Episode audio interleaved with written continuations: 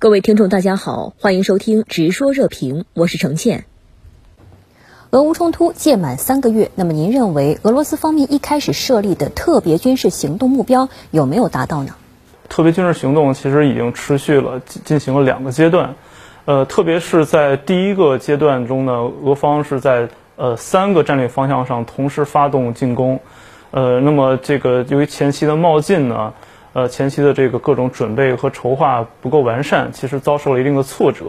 在这个初期的挫折之后呢，其实俄方迅速调整了他们的这个战略部署，把这个作战重点呢，其实集中到这个呃这个东部的顿巴斯方向，呃，并且特别集中在这个东南部的这个马里乌波尔方向。呃，那么经过这个第二阶段的这个作战呢，实际上，呃，俄方现在。已经在乌东战局、在顿巴斯战局取得了一一定程度上的进展。呃，在这个去军事化上，呃，实际上在这个我们说，在这个最近的一段时间的顿巴斯方向的战局来看呢，实际上，呃，俄军已经接近达到控制整个卢甘斯克的这个目的，一定程度上是削弱了这个乌军后续持续作战的能力。虽然说美国、北约在大举的援助乌克兰。但是呢，这个北约的这个军援实际上现在还没有，呃，大举的进入这个顿巴斯。我们在顿巴斯方向其实只看到了像 M777 榴弹炮等少数的军援装备，那些大规模的这个重装备呢，其实还没有这个形成战斗力。在去纳粹化上呢，其实呃，亚速钢铁厂、亚速营的这个成建制的备歼，呃，以及这个马里乌波尔的陷落呢，实际上是。呃，一定程度上是在这个对于这个去纳粹化这个目标是有很强的象征意义的，所以我认为实际上现在来说的话，从这个回顾这过去三个月的话，俄军在经历前期的这个呃重大的挫折之后呢，呃，他及时的调整了这个战略部署，调整了这个战略的重心，呃，目目前来说呢，他是呃。调调低了这个这这个这三个方向这三个战略目标的具体的意涵，所以说呃，我认为实际上是在在短期内我们会看到它能取得一些局部的胜利。嗯，乌克兰方面已决定要延长国家战时状态，那么同时泽连斯基也表态不设条件与普京对话，您怎么看接下来的局势走向呢？呃，从乌方来看呢，应该说这个乌方现在这个它是呃。在这个呃，在过去一个月以来，他其实调整了当时这种要和俄方和谈的这样一种姿态，要他坚定了一种要和俄方打到底。特别是这个乌克兰方面和美国、北约方面，其实共同实共同达成了一个共识，就是这个战争的目标呢是要把呃是要收复一切这种呃俄俄方占领的国土。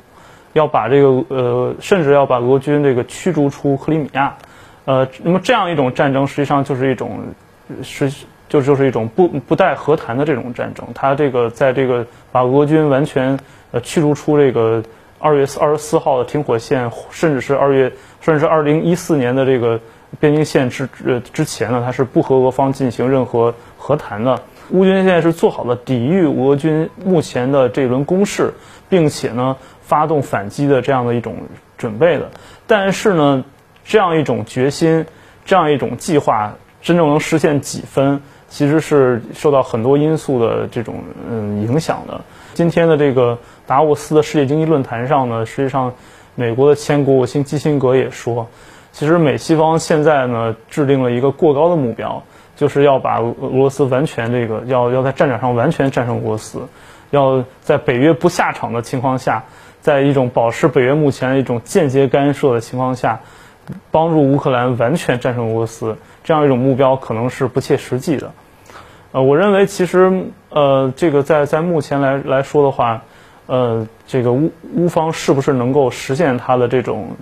一一系列战战略决心，就取决于北约是不是能够迅速的呃落实他的那些军援。呃，如果说北约这个如果不能保证这个这种可大大规模的这种呃军援的话，单靠乌方现有的力量的话，它发动这些反击并且顶住攻势是比较困难的。美防长再次召开四十国防长会议，米利也谈及美军重返基辅的可能。那么，您怎么看美西方国家持续加码军援对俄乌冲突的影响呢？美方实际上他说，嗯，重回基辅呢，其实上也是说他的这个海军陆战队要这个随着他的这个使馆要回归基辅。呃，这个其实也也倒倒也不不能说明什么。其实美国北约的这个军援，它体现在几个方面。第一个方面就是对这个乌军的呃战场情报和战场态势感知，甚至是这个直接的指挥控制的这个支持。就还有一个重要的支持，就是说对这个乌军的这种新的这个训练和和培训的这个支持。呃，就是这种现在这个就是其实从这个二零一四年以来，这个乌军是完全按照北约的这个军事体系，在这个重新这个改革自己的军队。呃，在这个这个战争爆发之后呢，实际上这个也有大量的乌军的这个后备力量，实际上在接受这个北约的直接的这个培训。呃，这这个应该也是也是说改使得这个战争未来可能会战局会进一步的复杂化。呃，美国和北约的这种大规模的军事援助，如果说它真正能够落实的话，那它的效果呢是会使这个冲突长期化、僵局化。并且呢，可能会出现横向和纵向两个方向的升级。